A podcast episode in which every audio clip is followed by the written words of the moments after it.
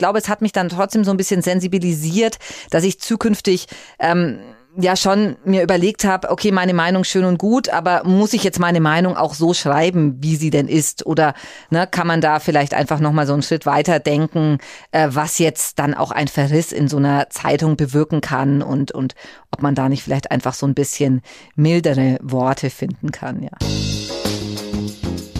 Freundebuch, ein Medienpodcast mit den Alumni von Max Neo.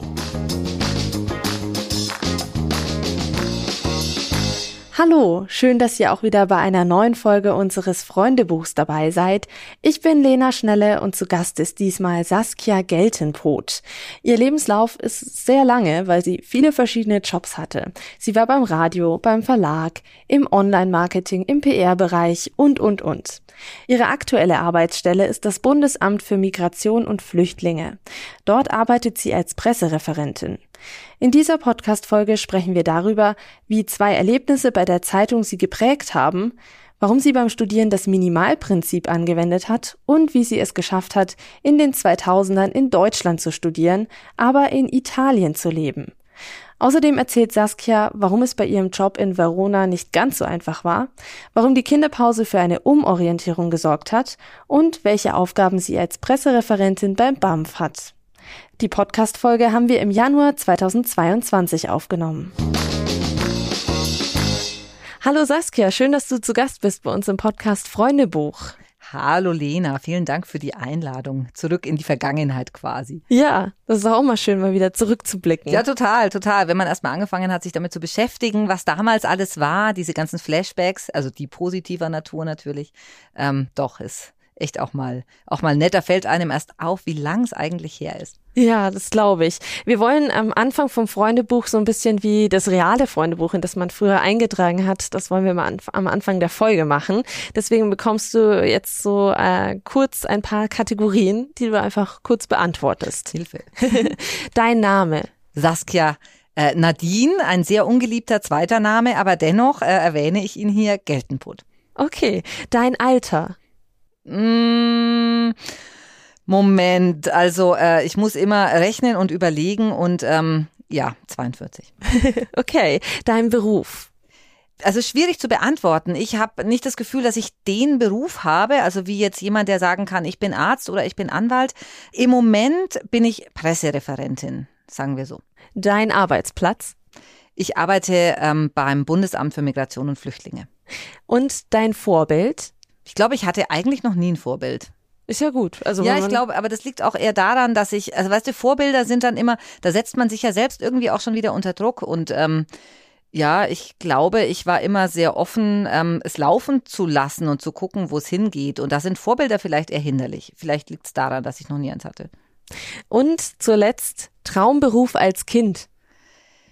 Also ich hatte wechselnde Traumberufe natürlich, so typische Mädchen-Traumberufe. Ähm, natürlich wollte ich auch mal äh, Reiterin werden und ich wollte auch tatsächlich relativ lange Ärztin werden. Und ich frage mich heute manchmal noch, ob ich eigentlich ab da keine Ärztin mehr werden wollte, als ich realisiert habe, dass ich diesen erforderlichen Abischnitt sowieso nicht erreichen werde. Ich bin mir nicht ganz sicher. Jedenfalls bin ich ähm, ja trotzdem dennoch jetzt ganz froh, dass ich nicht Ärztin geworden bin, weil ich eigentlich ganz zufrieden bin. Ja. Und äh, wie ist es dann dazu gekommen, dass du gedacht hast, okay, ich gehe jetzt mal zum Radio und äh, schau da mal vorbei?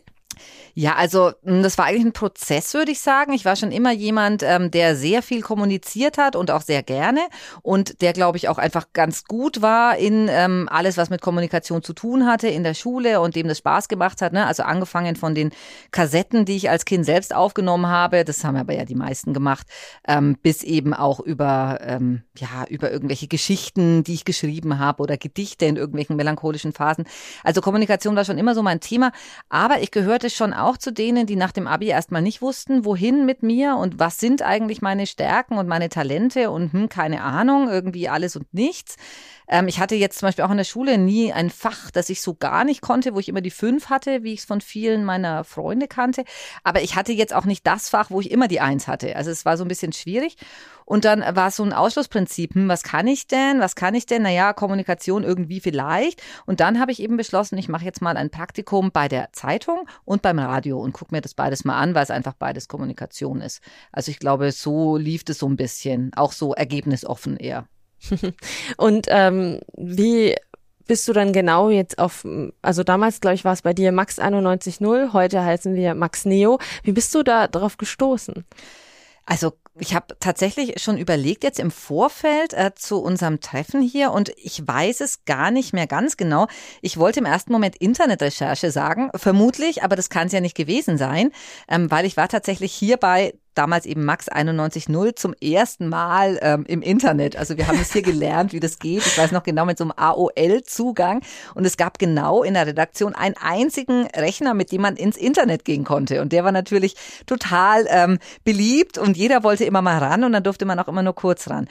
Also ja, aber ich ähm, also ich kann es tatsächlich nicht mehr sagen, wie ich jetzt auf Max 91.0 damals gestoßen bin. Ich habe wohl recherchiert, ähm, auf welche Art und Weise auch immer und ähm, bin dann eben einmal auf die Zeitung, das, da bin ich allerdings ähm, aus Nürnberg weggegangen, also das war in Böblingen, ähm, die Böblinger Kreiszeitung damals und habe eben erst da mein Praktikum gemacht, aber ähm, zu dem damaligen Zeitpunkt, ähm, als ich dort gearbeitet habe, auch schon meinen Praktikumsplatz hier bei Max 91.0 vereinbart gehabt. Wie bist du denn auf Böblingen ausgerechnet gekommen? Das ist ja auch also ich meine, es ist nicht Nürnberg, es ist nicht gerade so in der Nähe. Ja, das stimmt. Das hatte tatsächlich private Gründe, weil mein damaliger Freund, der hat ähm, in der Nähe von Böblingen gewohnt und dann war das nach dem Abitur direkt eh so ein bisschen, ähm, ja, ich würde da gerne mal hinziehen und äh, mal da näher dran sein und mal gucken und ausprobieren und ja, und daher kam dann einfach so die Ortswahl. Das war eigentlich nur deswegen. Und wie hat es dir dann dort gefallen bei der Zeitung? Ja, total gut hat es mir da gefallen und sogar so gut, dass ich nicht gehen wollte und nicht aufhören wollte. Und ich habe dann dort, also ich hatte ursprünglich so einen Monat Puffer ähm, oder sagen wir mal Freizeit eingeplant zwischen den beiden Praktikas und habe dann mein Praktikum dort um diesen einen Monat noch verlängert und wollte dann ehrlich gesagt den Praktikumsplatz hier bei Max 91.0 absagen, weil es mir einfach dort so gut gefallen hat. Und ähm, dann war mein Vater Vater so ein bisschen ja, Schuld in Anführungsstrichen, der dann ähm, so ein bisschen äh, mir so einen Einlauf verpasst hat von wegen, ähm, ja, und du hast es ausgemacht und hast was unterschrieben und die verlassen sich auf dich und ähm, das geht nicht und du kannst danach ja wieder nach Böblingen, aber jetzt erstmal machst du das, ähm, ja, was du zugesagt hast. Und obwohl ich eigentlich ähm, eher so der Revoluzer war, vor allem gegenüber meinem Vater, ähm, hat mich dann, ja, das letzten Endes doch bewogen, das Praktikum anzutreten. Und äh, ja, und dann ist es ja so anders gelaufen, dass ich ja dann wiederum hier geblieben bin und eben auch erstmal beim Radio hängen geblieben. Das heißt, Radio hat dir dann schon besser gefallen als Zeitung? Ja, ich glaube schon. Es hat mir noch mehr Spaß gemacht. Es war irgendwie ein bisschen so lebendiger und äh, kommunikativer dann für das, was ich darunter verstanden habe. Und ähm, vor allem habe ich mir dann auch so im, im Laufe meines Praktikums so ein bisschen die bunte Nische gesucht und ähm, habe dann wirklich Beiträge zu Themen gemacht wie äh, Dixie-Klos oder, oder also ja, zu sehr, sehr bunten Themen und mit ganz wenig Seriosität, aber umso mehr Spaß. Und ähm, genau, und das äh, war dann einfach so unterhaltsam und lag mir dann noch mehr, wobei ich dann im Anschluss, also ein paar Jahre lang dann sogar ja freiberuflich gearbeitet habe und zwar sowohl bei einer Tageszeitung als auch beim Radio. Also ich habe das dann kombiniert, weil ich durchaus beides gut fand. Bei welcher Zeitung warst du dann hier in der Region? Also, weil ich denke jetzt mal nicht, dass du dann für den in Böblingen ge äh, gearbeitet hast, wenn du auch hier in Nürnberg äh, freiberuflich warst. Nein, hier war ich dann ganz naheliegend bei den Fürther Nachrichten. Also ich ähm, selbst bin ja ursprünglich aus dem Landkreis Fürth gekommen und hatte mich, ich glaube, sogar bei den Nürnberger Nachrichten beworben und die haben mich dann so ein bisschen nach Fürth geschoben, so von wegen, du kennst dich doch da im Landkreis aus und dann mach doch du mal die Termine. Genau. Erinnerst du dich da noch an deine erste Geschichte? Weil bei den meisten ist es ja immer so irgendwie so ein Vereinstreffen oder irgendwas. Also ich erinnere mich tatsächlich jetzt bei den Fürther Nachrichten nicht an meine erste Geschichte, aber es war schon so die Kategorie. Also irgendwie die Imker haben ein neues Vereinshaus. Aber ich erinnere mich ähm, ja noch sehr gut an meinen ersten richtigen Artikel bei der Böblinger Kreiszeitung, wo ich ja begonnen habe, ähm, überhaupt mit dem Journalismus. Und das, ähm, da lautete der Titel von Pleiten, Pech und Staubsaugern. Und ähm, das war ja letzten Endes ein Verriss eines ähm, regionalen Films, der, glaube ich, damals auch nur regional gelaufen ist. Da ging es um Vorwerks-Staubsaugervertreter und die auch alle ganz furchtbar schwäbisch gesprochen haben. Also ich als, ähm, als Fränkin habe mich da auch wirklich ein bisschen schwer getan, das alles zu verstehen, musste mich echt konzentrieren und fand es einfach ganz fürchterlich.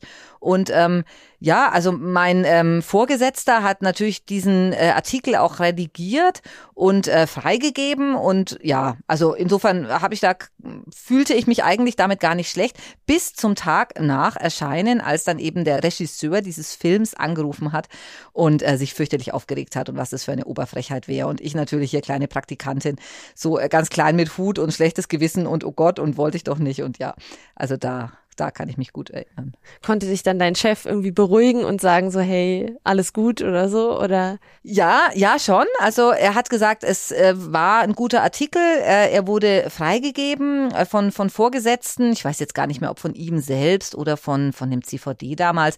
Ähm, aber er hat mich schon beruhigt, dass ich da in keinster Weise etwas zu äh, befürchten hätte und dass es ja vielleicht eher auch normal sei, dass natürlich ein Regisseur nicht begeistert ist, wenn ein äh, doch negativ anmutender Artikel über sein Werk erscheint.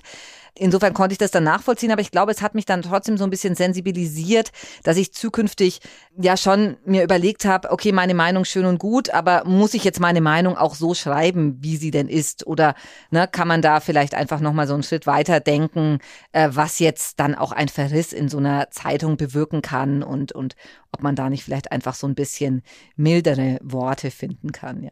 Also trotzdem noch bei der Meinung so ein bisschen bleiben, aber es einfach milder verfassen und nicht ganz so. Ja, genau, vielleicht schon. Also es gab da noch so ein anderes Beispiel. Das war tatsächlich vorher noch. Da hatte ich den Auftrag, ähm, eine Umfrage zu erstellen und zu so ein bisschen einem hm, da ging es um einen Ärztestreik und ähm, ja, und das war wirklich, ich war da zwei Wochen, glaube ich, bei dieser Zeitung, 18 Jahre alt und eigentlich irgendwie gar keine Ahnung von gar nichts und ähm, habe dann so eine pharmazeutisch-technische Assistentin auf der Straße angesprochen.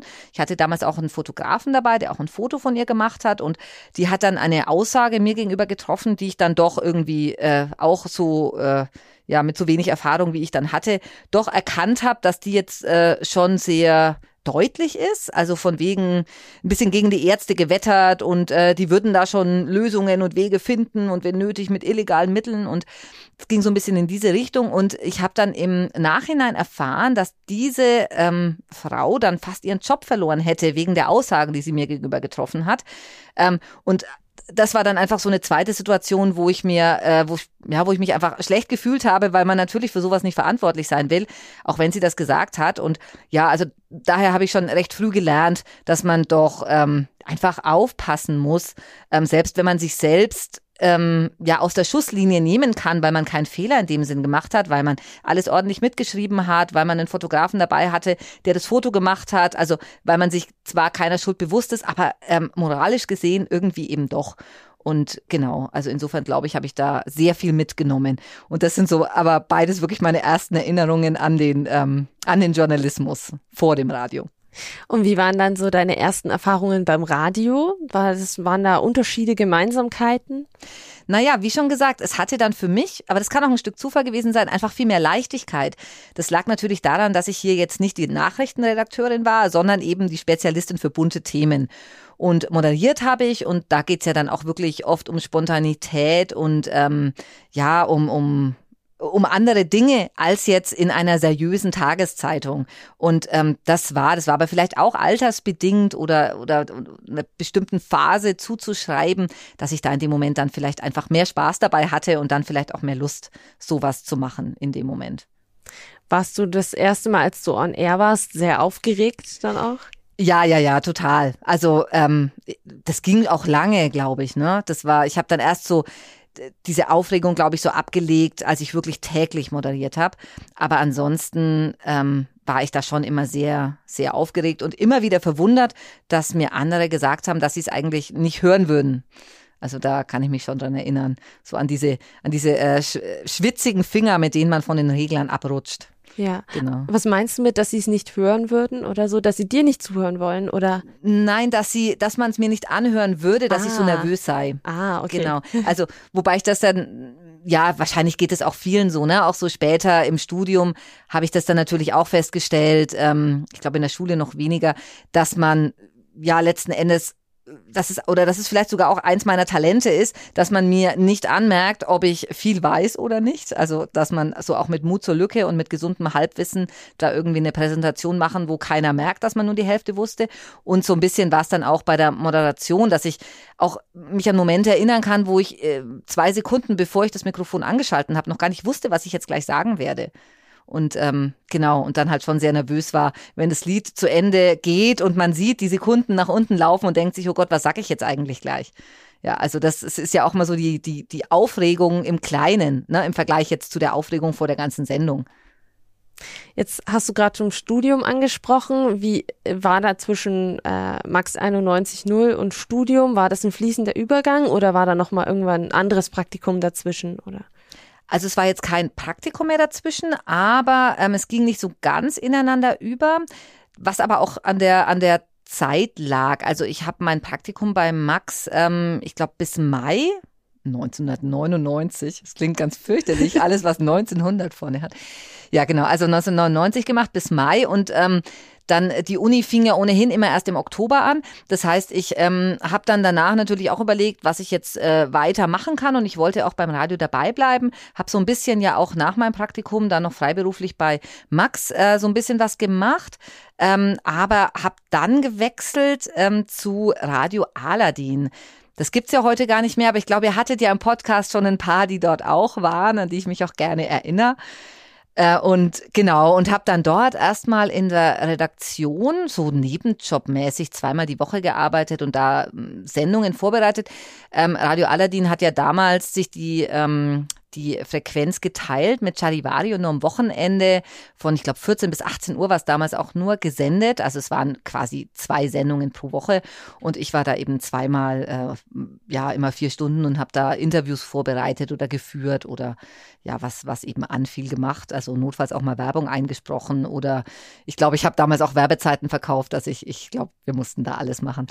ähm, aber es war zum damaligen Zeitpunkt auch okay und ähm, ja, man hat dann auch viel gelernt. Aber das habe ich dann eben, das ging dann eigentlich nahtlos ins Studium über und ich hatte dann auch ähm, eigentlich nur angefangen zu studieren. Auch da kommen wieder meine Eltern ins Spiel, ähm, speziell mein Vater, weil der dann immer so ein bisschen ähm, anderen Menschen gegenüber gesagt hat, wenn er gefragt wurde, was macht denn ihre Tochter so? Ja, ja, so ah, bisschen tralala beim Radio. Also es wurde nicht so ganz ernst genommen und es hat mich auch genervt.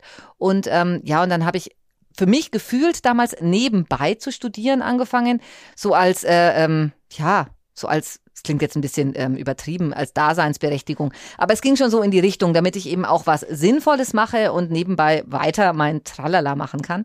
Und genau, und wusste dann damals auch noch nicht, wo es dann hinführen wird letzten Endes. Aber ich habe den Studiengang dann schon so gewählt, dass er zum, zum Radio oder zur Zeitung oder überhaupt zu meiner Kommunikationsfähigkeit passt, also mit Medienwissenschaften eben.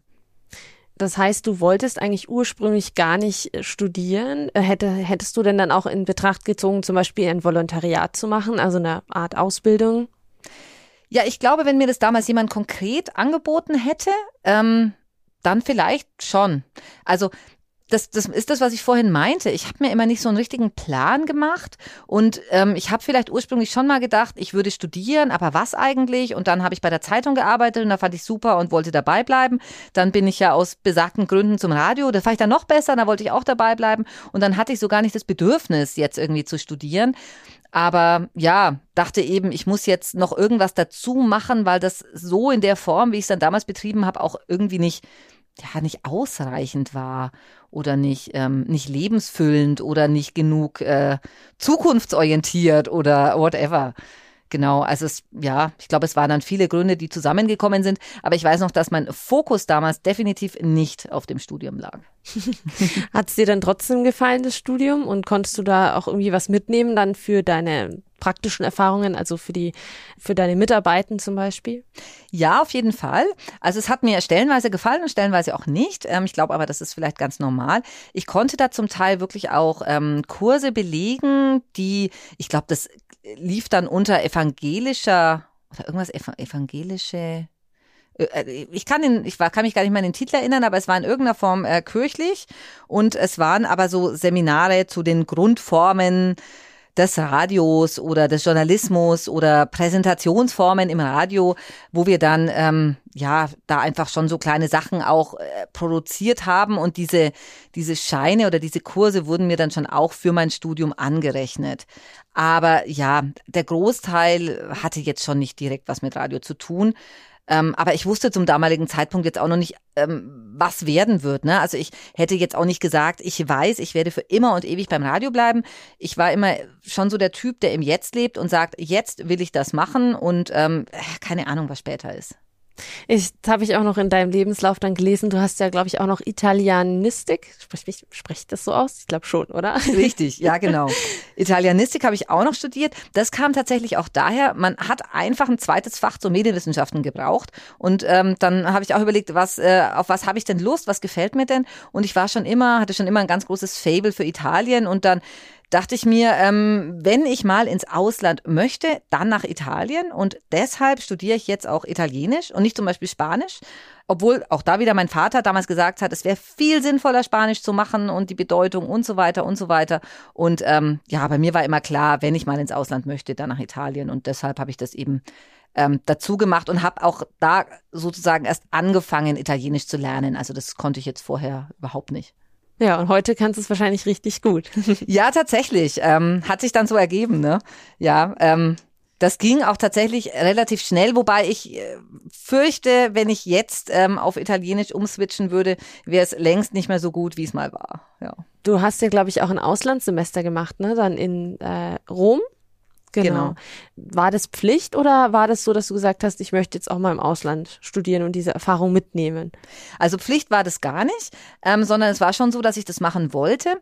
Und ähm, ich habe ja in Erlangen studiert und man kann normalerweise diese Auslandssemester immer an den Partnerunis machen. Und es wäre im Falle von Erlangen, zumindest zum damaligen Zeitpunkt, Turin und Parma gewesen. Und da wollte ich jetzt in beide Städte irgendwie so gar nicht. Ich hatte mir so in den Kopf gesetzt, dass ich unbedingt nach Rom möchte und entweder dorthin oder nicht und entweder in Form Form eines Auslandsstudiums oder auch dann anders. Also war mir dann auch egal. Und ähm, dann hatte ich zum Glück eine Professorin, die selbst aus Rom kam und dann da irgend sowas hingebogen hat. Also ich weiß jetzt nicht, ob es mittlerweile ähm, da eine bestehende Partnerschaft gibt. Das könnte natürlich auch sein. Vielleicht gibt es auch die Professorin gar nicht mehr, weiß ich nicht. Aber es hat dann damals funktioniert und es gab tatsächlich auch noch eine zweite Person an dieser Uni, die genau das auch so wollte. Und ähm, genau, und dann waren wir, also wir kannten uns vorher nicht. Die hat ähm, Lehramt studiert, also Italienisch und ich glaube Englisch. Wir haben uns dann da eben kennengelernt, so in unserem gemeinsamen Vorhaben.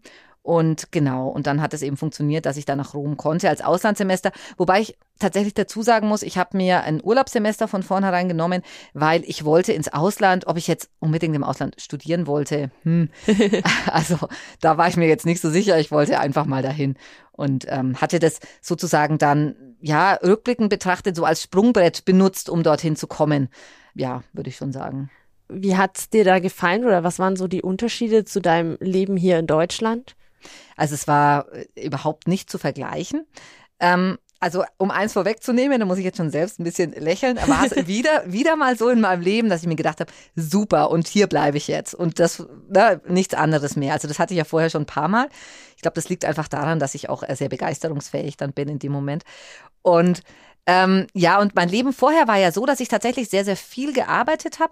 Zu dem Zeitpunkt, bevor ich nach Rom bin, ähm, hatte ich ja mein Grundstudium quasi schon abgeschlossen. Vier oder ich glaube, vielleicht habe ich sogar fünf Semester gemacht, weiß ich gar nicht mehr. Und ähm, ja, und habe sehr viel gearbeitet. Zum einen für die Zeitung, zum anderen für Radio Aladdin. Da hatte ich dann zum, zu dem Zeitpunkt auch eine tägliche Sendung ähm, nämlich die Morning Show. Also am Anfang habe ich ja nur am Wochenende moderiert und dann haben die eine eigene, Fre nein, keine eigene Frequenz, aber ich sag mal mehr Frequenzanteile dann in Kombination mit Radio Z bekommen. Und dann habe ich erst die ähm, Vormittagssendung gemacht und als ich dann eben studiert habe, habe ich die Morning Show gemacht. Ähm, zu Beginn noch im Wechsel eben mit jemand, also mit einem Kollegen und ich glaube irgendwann, als der aufgehört hat, alleine, oder? Weiß ich auch nicht mehr im Detail. genau. Ja, und jedenfalls habe ich so gefühlt äh, nur gearbeitet und halt so ein bisschen studiert und ähm, ja, und war so ein bisschen aus diesem studentischen Leben raus. Also meine ganzen Kommilitonen, wenn die dann abends weggegangen sind und wenn es irgendwelche Partys gab, entweder ich wurde gar nicht mehr eingeladen, weil ich sowieso nie gekommen bin, weil ich immer um neun Uhr ins Bett musste, weil ich um halb fünf aufstehen musste. Oder ich habe auch einfach viele Leute gar nicht gekannt, weil ich so nach dem Minimalprinzip studiert habe. Also ich habe wirklich nur die Kurse besucht, ähm, die ich machen musste, um den Schein zu bekommen und jetzt keine Vorlesungen oder irgendwas Freiwilliges. Und dann habe ich außerdem noch ähm, für so eine ähm, Werbe- oder Eventagentur damals Veranstaltungen moderiert. Also das war jetzt nichts Hochtrabendes. Ne? Das ging dann, weiß ich nicht, Autohaus XY hat eine neue Filiale eröffnet und wollte jemanden, der sich ans Glücksrad stellt und die Leute animiert, hier mitzumachen und irgendwas zu gewinnen. Also so ne, auf dem Niveau lief das, war ganz unterhaltsam und ich habe ähm, ja für damalige Verhältnisse oder für meine damaligen Verhältnisse da viel Geld verdient. Und ja, und dann hatte ich so die Situation, dass ich gefühlt subjektiv viel Geld hatte, wahnsinnig viel Geld. Und ähm, aber irgendwie ja so ein so ein stressiges Leben und so ein unstudentisches Leben und so ein erwachsenes Leben. Und dann habe ich da irgendwann die Krise bekommen und dachte mir, das will ich alles nicht mehr. Und habe mich ja dann eben für dieses Urlaubssemester entschieden und ähm, ja, und habe meinen Job gekündigt und habe meinen Freund verlassen und einen One-Way-Flug eben nach Rom gebucht und wusste zum damaligen Zeitpunkt schon nicht, wann ich zurückkommen würde. Also ich hatte mir jetzt nicht vorgenommen, ich bin nach einem Semester zurück, sondern ich wollte einfach mal gucken, wie ja so oft. Und äh, wie lang ist es dann gegangen in Rom? Also wie lange hast, hast du es dort ausgehalten? Also ich war, ich bin dann immer so ein bisschen hin und her geswitcht. Wie es dann natürlich so ähm, so läuft, ne, kommt dann eins zum anderen und irgendwann hatte ich dann auch einen römischen Freund und wollte allein deswegen nicht mehr zurück. Und ähm, dann hatte ich noch mal ein zweites Urlaubssemester hinterhergeschoben und ähm, wollte dann aber immer noch länger bleiben. Und dann haben meine Eltern wieder irgendwann gesagt, kannst du schon machen, aber äh, wir zahlen nicht mehr so.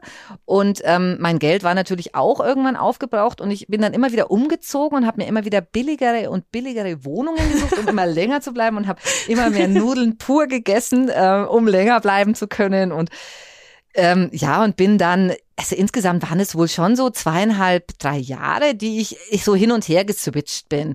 Ich habe dann irgendwann schon auch angefangen, tatsächlich wieder zu studieren. Nach den Urlaubssemestern musste ich ja eben, weil mehr als zwei Urlaubssemester gibt's ja nicht.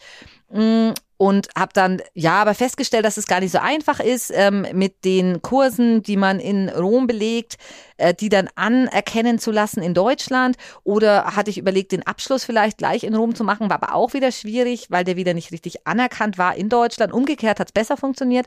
Also der deutsche Abschluss ist in ähm, Italien sehr wohl anerkannt gewesen. Und dann hieß ja der Studiengang in Italien auch ähm, Kommunikationswissenschaften quasi und nicht Medienwissenschaften und das war dann auch, hat dann auch nicht so richtig gematcht. Also es war irgendwie so ein bisschen schwierig und deshalb bin ich immer hin und her geswitcht und habe dann tatsächlich auch meinen Abschluss in Deutschland gemacht mit dem festen Vorhaben, aber wieder nach ähm, Rom zu gehen. Und ähm, ja, das lief dann eigentlich dann auch wieder anders als geplant. Das hatte dann wieder private Gründe, weil dann wieder nicht mehr Freund in Rom und irgendwie wieder anders. Und ähm, deshalb bin ich ja dann so ein bisschen, habe ich dann Italien Light quasi gemacht und bin nach Verona, also nach Norditalien, was dann ähm, ja irgendwie aber alles anders war. Dann noch zum Studieren oder dann zum Arbeiten nach Verona? Zum Arbeiten dann, genau. Also ich habe ja dann eben, ich bin immer hin und her gependelt. Man konnte ja auch ähm, ja viele ähm, Dinge, also Seminararbeiten schreiben oder ähm, ganz viele Sachen auch von woanders aus machen also von Italien aus machen und ich habe dann ähm, ja so wenig Präsenz äh, wie möglich gezeigt in Deutschland und war dann halt immer Wochen oder Monate lang wieder in Italien und bin wirklich so hin und her geswitcht und hätte gar nicht sagen können, wo ich wohne. Wahrscheinlich doch schon in Deutschland, da hatte ich zumindest meine Wohnung, ähm, die hatte ich dann in Rom nicht mehr, aber so gefühlt war ich irgendwie nur zu Besuch, nur mit einem Fuß in Deutschland. Was hast du dann in Verona gearbeitet? Also bei was für eine Firma und äh, was war deine Funktion sozusagen? Ja, das war dann ein Verlag, ein Fachverlag, aber ein deutscher Fachverlag, der seinen Sitz in der Nähe von Augsburg hat. Und ähm, der Fachverlag hatte eben ganz viele Auslandsgesellschaften in, ich glaube damals elf oder zwölf ähm, unterschiedlichen europäischen Ländern. Und ähm, ja, und da bin ich eigentlich, ich glaube, irgendwie über meine Schwester ursprünglich mal, ähm, hat die mich darauf aufmerksam gemacht. Dieser Fachverlag in Verona, diese ähm, Auslandsgesellschaft hat da kurz vorher erst ähm, ja, aufgemacht oder wurde da erst gegründet und die haben auch jemanden gesucht, der ähm, ja das einfach das Geschäftsmodell nach Italien bringen kann und ähm, schon jetzt kein Italiener ist, sondern schon so das deutsche Geschäftsmodell übertragen kann. Ob das jetzt so ideal war, äh, meine Besetzung, weiß ich auch nicht. Ich glaube, rückblickend wäre es vielleicht besser gewesen, jemanden zu nehmen, der sich in der italienischen Mentalität oder in der italienischen ähm, ja, Verlagsmentalität ähm, da vielleicht besser auskennt und Erfahrungen in Deutschland gesammelt hat, weil das fand ich dann schon sehr, sehr schwierig, gerade in dem Fachverlag, wo ich mich dann in Thematiken einarbeiten musste, von denen ich mal überhaupt keine Ahnung hatte, also wie ähm, ja, Bauwesen oder so juristische Themen. Da hat mir dann natürlich auch der Wortschatz gefehlt, weil ich natürlich schon fließend Italienisch gesprochen habe zu dem damaligen Zeitpunkt. Aber ich glaube, das sind einfach auch Themen, da, da, da hätte mir wahrscheinlich schon auf Deutsch der Wortschatz gefehlt und dann auf Italienisch noch mehr. Und wenn man dann ähm, irgendeinen italienischen Anwalt am Telefon hat, der einem zu irgendwie noch einem spezielleren Thema was erzählt, ähm, ja, das war einfach dann total anstrengend und ähm, irgendwie dann auch nicht mehr mein Ding. Und ich fand es dann auch insgesamt mein Leben dann so anstrengend. Ich hatte dann damals, weiß ich noch, das Gefühl, dass ich nur noch arbeiten und schlafen würde. Und äh, ja, und da war so diese ganze Leichtigkeit und diese, ja, so die Lebensqualität, die ich in Rom geschätzt habe, war da irgendwie komplett weg. Das heißt, irgendwann warst du es dann auch leid, den Job da in, in Verona zu haben. Genau. Genau. Also da habe ich dann, ähm, ich glaube, nach der Probezeit habe ich sogar noch weitergemacht, irgendwie zwei, drei Monate und habe mir aber dann gedacht, das ist es so alles nicht mehr. Das hat jetzt nichts mehr mit diesem italienischen Lebensgefühl zu tun, wegen dem ich in dem Land bleiben wollte. Und was man schon auch sagen muss, wenn man länger in Italien wohnt und dann eben auch nicht mehr, ähm, also schon nicht mehr den Touristenstatus Status hat, aber auch nicht mehr den Studierendenstatus, sondern da wirklich auf so Infrastruktur angewiesen ist, dann ähm, ja, gibt es da schon auch so ein paar Argumente, die gegen ein Leben in Italien und für ein Leben in Deutschland sprechen. Also da ist mir dann auch tatsächlich aufgefallen, dass in Deutschland viel auf hohem Niveau gejammert wird, wenn es, ja, weiß ich nicht, beispielsweise um die Krankenversicherung geht oder ähm, die, die Versorgung.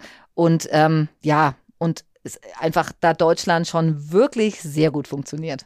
Das heißt, du bist dann wieder nach Deutschland zurückgekehrt nach, nachdem du da in Verona gearbeitet hast. Genau, genau. Ich habe mir dann wieder einen Job in Deutschland gesucht und ähm, ja, ich hatte zum damaligen Zeitpunkt tatsächlich auch wieder einen Freund in Deutschland, aber den hatte ich eigentlich schon bevor ich überhaupt nach Verona gekommen, äh, gegangen bin. Also der war jetzt nicht der Grund, ähm, dass ich zurück bin, aber es war einfach so ein ja, so eine Komplettkonzeptänderung, weil ich war da an so einem Punkt, wo ich mir gedacht habe, irgendwie, mh, hm, nö. Ja. ähm, war das dann so, dass du gesagt hast, okay, beim Radio hat, hat es mir eigentlich richtig gut gefallen, ich will wieder zum Radio oder, ähm, oder hast du gesagt, okay, nee, ich will jetzt mal was anderes?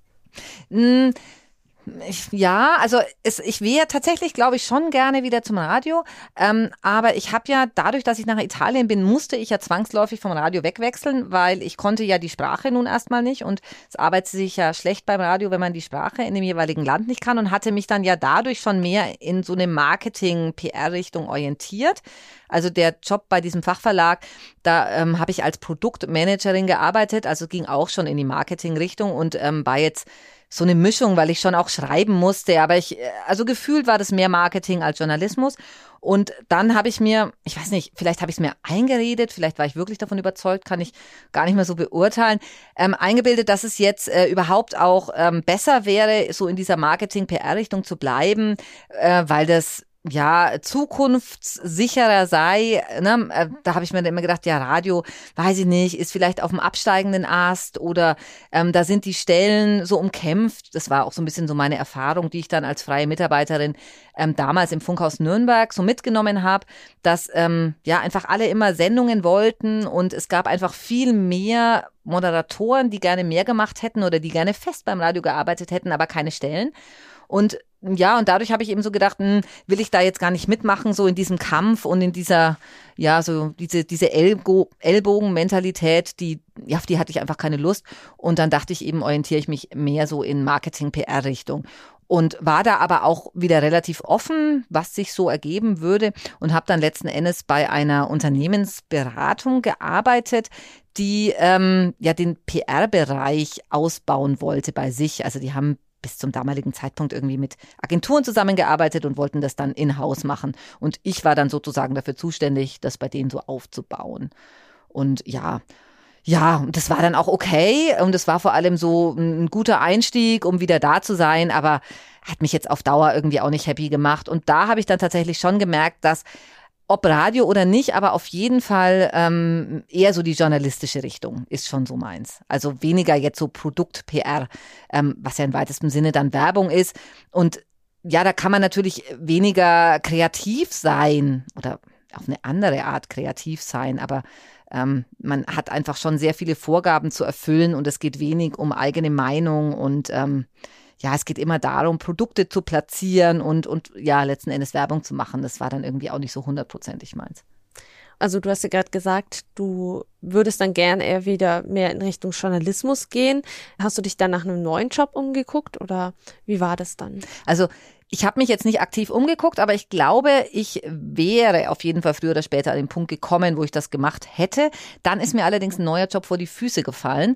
Ähm, also ja, da habe ich jemanden kennengelernt und äh, der wiederum hatte einen Verlag gegründet und ein Magazin herausgegeben. Das Magazin gibt's mittlerweile nicht mehr. Ähm, aber der hat damals einen ähm, Managing Editor gesucht und ähm, ja, das war letzten Endes so eine Art Schlussredakteurin für die verschiedenen Ressorts. Und da ging es um, um Reise und um Mode und um Wellness und um, ja, es gab noch ein paar andere Kategorien. Und es klang einfach total spannend. Und es war so ein bisschen so eine Start-up-Mentalität.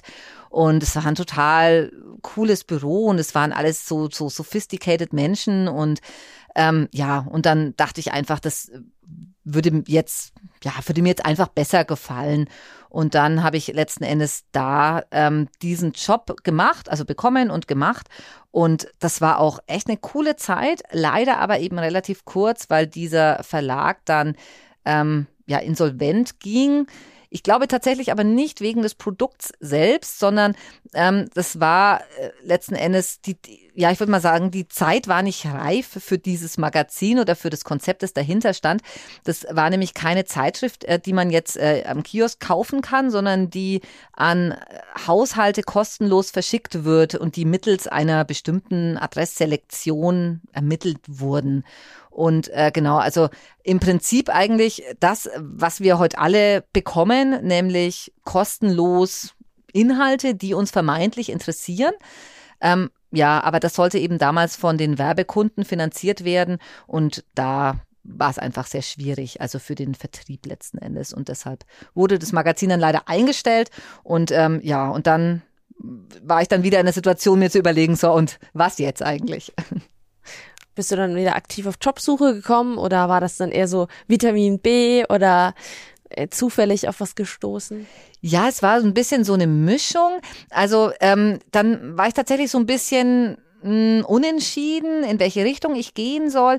Ich hatte dann auch in Bezug auf Radio tatsächlich das Problem, dass natürlich alles, was ich im Radio gemacht hatte, schon so lange her war und gar nicht mehr getaugt hätte, um sich damit irgendwo zu bewerben. Das heißt, ich hätte dann irgendwo wieder Aufnahmen machen müssen und ähm, ja, oder die, die, die alten Sachen ähm, verschicken. Das war alles irgendwie so ein bisschen nicht so ideal und dann dachte ich eigentlich, ich knüpfe an diese freiberufliche Tätigkeit wieder an, die ich ja, bevor ich überhaupt nach Italien bin, ähm, äh, gemacht habe und habe dann auch wieder für, es war dann damals so ein italienisches Reisemagazin geschrieben und ja, so ein bisschen dies und das gemacht. Aber ähm, ja, das war, waren dann nur ein paar wenige Monate, wo ich einfach so ein bisschen geschwommen bin und dann letzten Endes auch auf eine Stellenanzeige ganz klassisch gestoßen bin, wo ich gedacht habe, ach, das würde mir jetzt eigentlich Spaß machen. Und es war dann eine Stelle, wieder Marketing, PR, also das ist, was ich schon meinte. Ich bin immer so ein bisschen hin und her gesprungen, weil ich mir dann wieder das eine oder das andere äh, gut vorstellen konnte. Ähm, und das war dann beim Netzwerk Nordbayern, also so eine Art Wirtschaftsförderer für, ähm, ja, für die Region Nordbayern, für ähm, IT- und technologieorientierte Start-up-Unternehmen.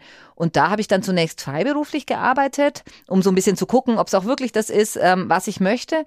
Da habe ich so ein bisschen, ja, bin ich davor zurückgeschreckt, da in so eine Festanstellung zu gehen, weil ich schon gedacht habe, oh Mann, jetzt, ne, ich kann ja nicht, nicht noch fünfmal irgendwie hin und her springen. Und es war ja dann, waren eh viele Wechsel ähm, so in den zwei Jahren vorher drin. Zum einen, weil ich selbst äh, sie herbeigeführt habe, zum anderen, weil es einfach so passiert ist.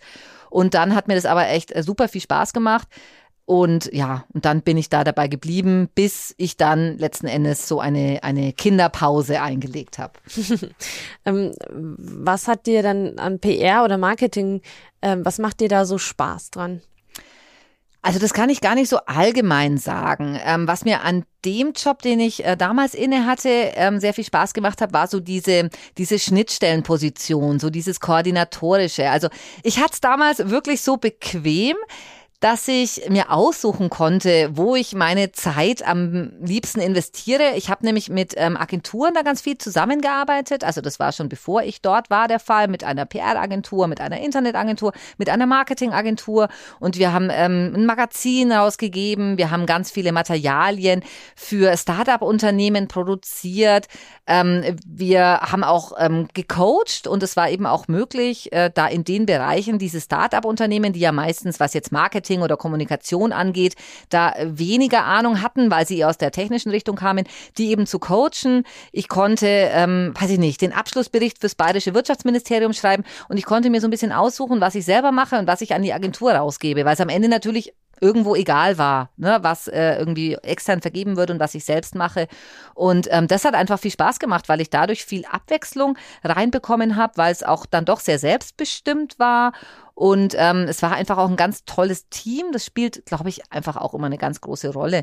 Und dadurch hatte ich da einfach, ja, eine tolle Zeit so in der Kombination aller Tätigkeiten. Und das ist ja, wir haben ja vorhin schon gehört im Steckbrief, dass äh, du da auch nicht mehr arbeitest. Und du hast ja auch gerade erzählt von deiner Kinderpause. Ähm, war das dann die Kinderpause auch wieder so ein Gedankengang, wo du überlegt hast, okay, was mache ich jetzt als nächstes? Ja, tatsächlich schon. ähm, ja, ich glaube, dass das ja in so, so Kinderpausen und Elternzeiten ganz, ganz oft passiert, dass man das so hinterfragt, will ich eigentlich da weitermachen, wo ich aufgehört habe? Und ich glaube, das hat noch nicht mal was damit zu tun, dass das, was man vorher gemacht hat, nicht passend oder schlecht oder so ähm, war, sondern dass man dann oft einfach sich selbst mit dieser Kinderpause so verändert und sich die Prioritäten so verschieben. Und ich glaube, das ist auch so ein Zeitpunkt, wo man so diese Sinnhaftigkeit immer mehr sucht. Ähm, vielleicht auch durch die Kinder bedingt. Vielleicht ist das irgendwie auch was hormonell gesteuertes. Ich bin noch nicht dahinter gekommen.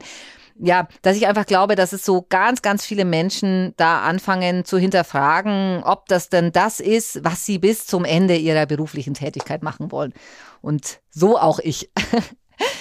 Genau. Und ja, es war dann tatsächlich die Frage, will ich jetzt wieder Marketing machen? Hm, weiß ich nicht. Will ich PR machen? Will ich wieder journalistisch arbeiten? Will ich was ganz anderes machen? Tatsächlich kam zu dem Zeitpunkt auch ähm, zum ersten Mal wieder dieser Gedanke, oder fange ich jetzt mit, da war ich dann 31, äh, mit 31 jetzt an Medizin zu studieren. Wäre doch auch eine super Idee. Und das habe ich wirklich ganz ernsthaft in ähm, Erwägung gezogen und auch so ganz absurde Ideen, also die mir jetzt wieder absurd erscheinen, ähm, mache ich eine Ausbildung zur Hebamme. Und ne, weil man durch dieses Erlebnis dann so das Gefühl hat, oh, da ist man so da ist man so ganz wichtig für natürlich einen sehr kurzen Zeitraum für ähm, bestimmte Personen, aber es erscheint einem dann irgendwie so, ähm, ja, so, so, so wichtig, so, ja, also es ist auch, ich glaube, man, man überhöht das natürlich in dem Moment dann auch. Ne? Also das hat dann auch wieder nichts mit der Einschätzung zu tun, die man dann wieder fünf oder zehn Jahre später hat. Aber ja, die Gedanken hatte ich dann schon alle dass ich da jetzt irgendwie mich nochmal umorientieren möchte vielleicht. Und ähm, habe dann auch sogar einmal so eine so ein Coaching gemacht, ähm, um weil ich gedacht habe, ja, vielleicht ähm, stehe ich auf dem Schlauch und kann mich selber ganz schlecht analysieren und vielleicht muss ich mal mit einem Profi reden, der sagt, ja, Saskia liegt doch total auf der Hand, das und das ist genau das, was du machen musst. Also da war ich dann wirklich, ich habe wieder alles so in Frage gestellt, wobei jetzt eigentlich nicht so negativ. Ne? Ich war jetzt immer der Meinung, dass ich wieder was finden würde, was gut passt, ähm, aber ich wollte es einfach nochmal hinterfragt haben. Und, und was ist dann dann das Ergebnis gewesen? Also was ist da rausgekommen? Dann? Also ich habe dann tatsächlich ganz klassisch Bewerbungen geschrieben und zwar für ganz unterschiedliche Jobs. Ähm, einmal ähm, ja ging es wieder in den Bereich Marketing schon. Ähm, und zwar dann aber in den Bereich Online-Marketing. Das war auch eine ganz bewusste Entscheidung, weil ich gedacht habe, hier so klassisches Marketing mit den Printprodukten und hier Magazin und hier Flyer und irgendwie, das brauchen wir ja bald alles nicht mehr, weil Digitalisierung und weil äh, nichts bleibt, wie es ist und so. Also dachte ich, gut, ich Online-Marketing vielleicht. Oder eben, dann kam wieder diese Sinnhaftigkeit. Ich weiß noch, ich hatte mich damals auch beworben für so ein Programm, das hieß irgendwie mit Eltern lernen. Ich glaube, der Träger war oder ist, gibt es bestimmt immer noch, die AWO. Und ähm, die haben irgendwie jemanden gesucht, der dieses Programm koordiniert und ähm, weiter voranbringt und bekannter macht und irgendwie ja schon in weitestem Sinne auch so eine kommunikative Stelle, wo man aber vielleicht auch viel unterwegs ist. Und das war ein bisschen so der Knackpunkt, dass ich mir gedacht habe, hm, jetzt habe ich zwei kleine Kinder und viel unterwegs, weiß ich auch nicht. Und dann dachte ich auch wieder, hm, und wenn es aber dann irgendwie doch nichts ist, dann bin ich so in dieser sozialen Richtung, die ja in meinem Lebenslauf eigentlich so gar nichts verloren hat der zwar nicht linear ist, aber doch immer so ein bisschen in dieser PR-Marketing-Kommunikationsrichtung bleibt. Und ähm, hatte dann tatsächlich die ähm, komfortable Situation, dass ich mich zwischen Jobs ähm, entscheiden konnte, weil ich dann mehrere Zusagen hatte und habe mich dann fürs Online-Marketing entschieden. Das war aber ein bisschen so eine Vernunftsentscheidung, weil ich gedacht habe, das ist so total zukunftsträchtig und hier Digitalisierung und das ist jetzt mein Ding. Ich habe mir dann damals sogar noch eingebildet, vielleicht mache ich noch mal so eine Weiterbildung ähm, im Bereich digitale Transformation und ähm, ja, gehe dann in die Richtung. Und ja, und habe das dann aber in Teilzeit tatsächlich angefangen, weil schon dabei geblieben ist, dass ich so ein bisschen den Fokus auch auf den Kindern und auf mein Privatleben hatte. Und genau, und äh, ja, war dann wieder voll im Marketing und dann sogar so total auf der technischen Schiene, weil das war mir vorher gar nicht so bewusst, dass Online-Marketing irgendwie ähm, ja gar nicht so viel mit dem klassischen Marketing, das ich auch mal so gelernt hatte, zu tun hat, sondern eher so mit Tracking und Cookies und eben ja Technik verstehen äh, zu tun hat. Das habe ich dann ehrlich gesagt erst so Learning by Doing kapiert, so vollends. Und was hat dann dazu geführt, dass du mittlerweile nicht mehr im Online-Marketing bist, sondern genau.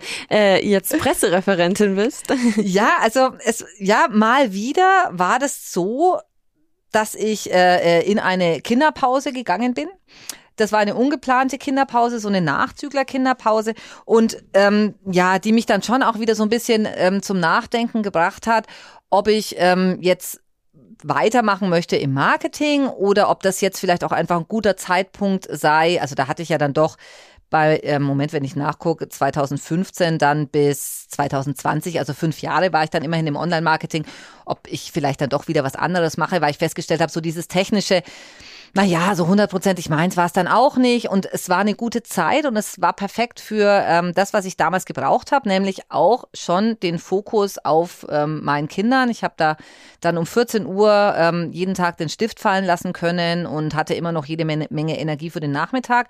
Und dann war ich so an dem Punkt, dass ich mir gedacht habe, nee, das will ich jetzt aber so nicht mehr. Ich will jetzt einfach wieder mehr Herausforderungen und irgendwie mehr ja, auch, auch mal wieder ähm, Aufgaben bekommen, bei denen ich mir denke, oh Gott, kann ich nicht. Um dann festzustellen, kann ich doch, aber ist anstrengend. Ähm, weil das ja auch einfach so ein, dieses, ja, diese Genugtuung, die man ähm, dann empfindet, wenn man wirklich Aufgaben schafft, die man am Anfang unglaublich schwierig fand. Das war wieder ein Gefühl, das ich jetzt in den fünf Jahren vorher eben nicht hatte und nicht kannte und auch gemerkt habe, dass da meine Motivation ähm, da irgendwie nachlässt. Und dann habe ich mich eigentlich wirklich nur für diese eine Stelle ähm, beim Bundesamt für Migration und Flüchtlinge beworben als Pressereferentin, hatte mir da ehrlich gesagt keine besonders hohen Chancen ausgerechnet, weil ich der Überzeugung war, die suchen bestimmt ähm, so einen PR-Spezialisten. Und das war ich ja nun nicht. Ne? Das äh, habe ich ja jetzt auch zur Genüge erzählt, dass ich da immer wieder hin und her gesprungen bin. Und als die dann äh, mich angerufen haben und gesagt haben, sie würden mich jetzt zum Assessment Center einladen, war auch mein erster Gedanke, oh nee, Ah, dann doch nicht. Also das schien mir dann schon wieder zu aufwendig, ähm, weil meine Tochter war dann erst acht Monate alt und meine Nächte waren schlecht und meine Energie war äh, knapp und äh, genau. Und ja, und dann bin ich aber letzten Endes, dachte ich mir, egal. Und wenn du einfach nur mal einen Tag äh, was anderes machst als Babysitting, äh, mal wieder, um zu gucken, ob dein Hirn noch funktioniert, ähm, ja, dann ist ja auch gut. Und dann mache ich das jetzt einfach. Ja, und dann hat es äh, wieder erwarten einfach funktioniert. Und äh, ja, da war ich dann auch doch sehr, sehr überrascht, aber dann auch sehr happy. Und was sind so deine Aufgaben als Pressereferentin? Weil es ist jetzt doch was anderes als wahrscheinlich davor bei den anderen Firmen. Ja, es ist insofern was anderes, weil natürlich ähm, wir Presseanfragen beantworten, jetzt von der Pressestelle des BAMF. Aber es ist natürlich ein öffentliches Interesse von Grund auf an dieser Thematik da. Und das ist ja eine Situation, die man jetzt so von ähm, Unternehmens-PR, die ich ja vorher, wenn dann gemacht habe, nicht kennt. Ne? Da ist man ja froh, wenn man mal irgendwie die Aufmerksamkeit der Medien auf das eigene Thema lenkt. Und ähm, so gesehen ist es natürlich beim BAMF jetzt was ganz anderes. Aber das ist schon auch einer der, der Hauptpfeiler, dass wir Presseanfragen beantworten ähm, dass wir Pressemitteilungen rausgeben. Es gibt sehr viele Termine, Pressekonferenzen, Hintergrundgespräche, Interviews. Ähm, genau, all solche Dinge. Das ist so die, die Haupttätigkeit. Wir sind jetzt von die Pressestelle ist auch zusammengelegt äh, quasi mit der Social Media Redaktion, also auch was jetzt die Bespielung der sozialen Medien angeht, ähm, ja, habe ich da Berührungspunkte und bin da teilweise eben mittätig. Also insofern ist es schon sehr abwechslungsreich. Und was macht dir da am meisten Spaß dran? Ach, ich kann es gar nicht sagen. Das ist mal so, mal so. Ähm, ich habe natürlich jetzt angefangen, als Corona schon mittendrin war und habe im Homeoffice angefangen und kenne damit eigentlich nur aus den Erzählungen meiner Kolleginnen und Kollegen die Zeiten, in denen man ganz furchtbar viele Termine hat. Ähm, und ich denke, dass das schon sehr viel Spaß macht, ähm, da einfach, ähm, ja, einfach diese Termine wahrzunehmen und da mittendrin zu sein. Aber ich finde es auch spannend, äh, Presseanfragen zu beantworten, weil das BAMF ist ja ja, so in der breiten Öffentlichkeit verbindet man es ja vor allem einfach mit, mit, mit Flüchtlingen. Aber es deckt ja viel mehr Themen ab. Also auch das Thema Integration. Es, es gehört auch ein Forschungszentrum dazu, wo eben zu den unterschiedlichsten Themen geforscht wird. Also zum Beispiel ähm, hat das Forschungszentrum ähm, im vergangenen Jahr eine, eine Studie zum Thema muslimisches Leben in Deutschland rausgegeben. Und ähm, ja, also das sind die, die Anfragen, die erstrecken sich halt auf sehr, sehr viele Thematiken. Und man muss sich da natürlich jedes Mal einarbeiten. Ähm, dann natürlich in Zusammenarbeit mit den jeweiligen Fachbereichen, weil man das ja gar nicht kann. Da kratzt man ja am Ende dann an der Oberfläche. Aber das finde ich schon, schon sehr spannend tatsächlich. Und dann natürlich ähm, auch einfach die mh, hm, letzten Endes die Artikel zu lesen oder zu hören, die aus den, also wo man genau weiß, ähm, ich habe jetzt einfach da die, die Basisinformation dafür geliefert. Das ist schon spannend. Und es ist natürlich schon auch eine neue Situation, weil man ähm, ja in einer Situation ist, wo man auch einfach ähm, aufpassen muss, auch häufig, was man sagt. Also das ist ja jetzt auch was, was man aus so einer beliebigen Produkt-PR auch so nicht kennt. Dass da einem auch vielleicht mal das Wort ähm, im Mund umgedreht wird und ähm, man jetzt nicht immer wohlwollend betrachtet wird. Also das ähm, ja macht es dann aber schon auch spannend einfach, dass man da ja, dass man da so im Fokus steht. Wobei das BAMF natürlich jetzt deutlich weniger im Fokus steht, als das vor einigen Jahren der Fall war. Ähm, kann, würdest du sagen, du bist jetzt so ein bisschen angekommen, so beruflich gesehen? Also könntest du jetzt vorstellen, okay, so die nächsten 20 Jahre? Oder ist es eher so, okay, mal schauen? Also ich tue mich grundsätzlich ja immer schwer zu sagen, ähm, die nächsten 20 Jahre. Ich würde sogar so weit gehen zu sagen, dass ich mir manchmal selbst gar nicht über den Weg traue, weil selbst wenn ich heute felsenfest davon überzeugt bin, dass, ähm, kann es einfach in fünf Jahren schon wieder anders aussehen. Darum bin ich mit solchen Aussagen immer vorsichtig. Aber im Moment ähm, fühle ich mich tatsächlich sehr gut aufgehoben da und ähm, habe so das Gefühl, dass es so genau die richtige Mischung und die, die ja für mich passende Herausforderung ist. Ähm, ja, deshalb würde ich jetzt zumindest so weit gehen zu sagen, dass ich keinen Gedanken an einen ähm, Wechsel verschwenden würde. Und was dann natürlich auch noch dazu kommt, dass ja das, ähm, das BAMF eine sehr, sehr große Bundesbehörde ist, wo es auch intern super viele Möglichkeiten gibt, was anderes zu machen, wenn man sagt, ich möchte jetzt nicht mehr genau das machen. Also da, ähm, das bietet auch, ja, auch sehr viele Möglichkeiten insofern, ja, habe ich schon das Gefühl, dass ich jetzt auf jeden Fall äh, für den Moment mal angekommen bin. Vermisst du so ein bisschen noch das Radio generell? Also gibt es da irgendwie auch eine Möglichkeit, zum Beispiel, dass du da in die Richtung auch trotzdem innerhalb vom BAMF gehen könntest, so ein bisschen? Ja, tatsächlich so ein kleines bisschen. Ähm, und zwar ist jetzt geplant, ähm, dass es ähm, einen BAMF-Podcast geben wird Da sind wir jetzt, ähm, haben wir so ein kleines Team gebildet und sind so in den Vorbereitungen. Und ähm, ja, und das hat dann für mich trotzdem so ein bisschen was von dem Radiogefühl, also zumindest Interviews führen und ähm, Konzepte erstellen, ne? vielleicht nicht für einen 2 Minuten 30 Radiobeitrag, sondern dann eben für ein 30-minütiges Feature. Also diese Podcasts, die sollen schon so einen Feature-Charakter haben, ähm, aber das dann einfach ähm, schneiden und zusammenbauen und Musikbetten suchen und Sounds und Jingles und was nicht alles. Also da fühle ich mich dann schon so ein bisschen dran erinnert und finde das auch ziemlich cool, dass ich das ähm, ja verbinden kann einfach mit diesem Job. Das hört sich richtig cool an. Ich bin sehr gespannt. Und ähm, wir wollen natürlich jetzt so kurz vor Ende dann auch nochmal von dir wissen, was sind so deine drei Tipps für MedieneinsteigerInnen? Naja, also ich würde mal sagen, das ähm, muss ich jetzt vielleicht sogar sagen, ähm, offen bleiben ähm, weil ich tatsächlich auch festgestellt habe, dass man sich eigentlich nie festlegt, selbst wenn man denkt, dass man sich jetzt festgelegt hat durch irgendeine Entscheidung, dass irgendwie immer alles möglich ist und man theoretisch zu jedem Zeitpunkt ähm, ja wieder alles anders machen kann. Und ähm, ja, und ich da auch so für mich das Gefühl habe, dass mir da der, ja, in Anführungsstrichen jetzt Erfolg recht gegeben habe, aber dass es zumindest immer wieder ich bin immer wieder in diese Kommunikationsrichtung, ich bin nie ganz davon abgerückt und auch wenn ich vermeintlich zwischendrin mal eine Entscheidung getroffen habe, wo man denkt, okay, jetzt ist sie weg davon, ne, vom Radio und vom Journalismus und irgendwie kam dann wieder so eine äh, zufällige Kurve zurück. Also insofern glaube ich, ähm, so von meiner Seite echt der Tipp, da immer offen zu bleiben, ähm, ist so, ja, glaube ich, so das, das Wichtigste für mich. Ja, und ansonsten Tipps, ja, ausprobieren tatsächlich auch. Also ich glaube, dass es sich immer lohnt, ähm, viele verschiedene Dinge auszuprobieren, ähm, weil man einfach häufig auch von sich selbst überrascht wird und Dinge anders sind, als man vorher denkt, dass sie sein würden. Und ähm, ja, ich glaube, dass das gerade für Medienanfänger ähm, wirklich ein guter Tipp ist, einfach ausprobieren und auch einfach machen. Ne? Also keine, möglichst, wenn es irgendwie geht, keine Angst haben und, und ja, einfach machen. Super, dann wollen wir den äh, Beitrag so beenden, wie wir ihn begonnen haben, nämlich äh, nochmal mit einem kleinen Ende vom Freundebucheintrag sozusagen. Der beste Song ist für dich. Ah, oh, da passe ich, da passe ich tatsächlich. Der beste Song, ich, ähm, ich glaube tatsächlich, ich habe keinen Lieblingssong. Das, ähm, ich bin tatsächlich nach wie vor ein Radiohörer und ähm, weiß es auch einfach zu schätzen, dass ich einen Sender einstelle und da kommt dann Musik, die mir oft gefällt und manchmal auch nicht, aber ich muss mir nicht vorher überlegen, was ich hören will. Dein Motto? Immer schön ein- und ausatmen. Dein Wunsch für die Zukunft? Ja, also ähm, da habe ich jetzt echt ein bisschen überlegt, mein Wunsch für die Zukunft. Ich habe so viele Wünsche, Wünsche für mich persönlich, Wünsche für uns alle.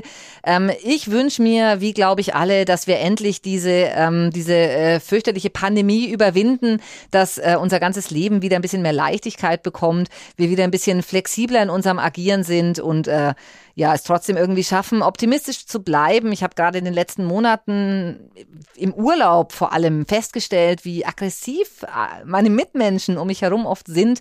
Und das finde ich wirklich eine sehr bedenkliche Entwicklung. Ähm, und ja, da würde ich mir echt wünschen, dass äh, alles wieder so ein bisschen äh, mehr Friede, Freude, Eierkuchen wird kann ich mich nur anschließen. Super, vielen Dank, Saskia, dass du zu Gast warst hier im Max Neo Podcast Freundebuch. Vielen Dank, Lena, nochmals für die Einladung und äh, ja, dass du so interessiert an meinem bewegten Leben warst. Ja, sehr gerne. Mach's gut. Ciao. Ciao. In der nächsten Podcast-Folge habe ich Jennifer Lachmann zu Gast. Sie ist Geschäftsführerin beim Manager Magazin und Harvard Business Manager, die beide zum Spiegel Verlag gehören. Davor hat Jenny als Korrespondentin in New York gearbeitet, war Chefredakteurin bei Xing und unter anderem Teamleiterin bei der Financial Times Deutschland. Die Einstellung der Financial Times Deutschland war für Jenny ein prägendes Erlebnis. Es war aus Führungssicht eine ziemliche Herausforderung. Also du hast ein Team, wo alle wissen, dass sie entlassen werden und wo natürlich auch manche sozusagen dringender schnell einen neuen Job finden müssen, weil sie irgendeine Hypothek abbezahlen müssen und die anderen vielleicht ein bisschen entspannter sind. Also es für manche Leute einfach wirklich einen Druck dahinter gab und das war schon eine große Herausforderung, die Leute trotzdem zu motivieren und trotzdem irgendwie jeden Tag zu erscheinen. In der nächsten Podcast-Folge spreche ich mit Jenny über die Kölner Journalistenschule und darüber, wie wichtig Netzwerken ist. Außerdem erzählt Jenny, wie sie ihren ersten richtigen Job gleich mal in New York ergattert hat und wie sie bei Xing eine Redaktion aufgebaut hat. Natürlich geht es aber auch um ihre Aufgaben als Geschäftsführerin beim Manager Magazin und Harvard Business Manager. Wenn ihr das nicht verpassen wollt, dann abonniert doch gerne unseren Podcast und folgt uns auf Instagram. Wir heißen da Radio Max Neo. Wir würden uns auch sehr freuen, wenn ihr uns Feedback gebt. Schreibt einfach eine Mail an podcast.maxneo.de oder eine Nachricht auf Instagram. Wir freuen uns über euer Feedback. Ciao, macht's gut! Freundebuch, ein Medienpodcast mit den Alumni von Max Neo.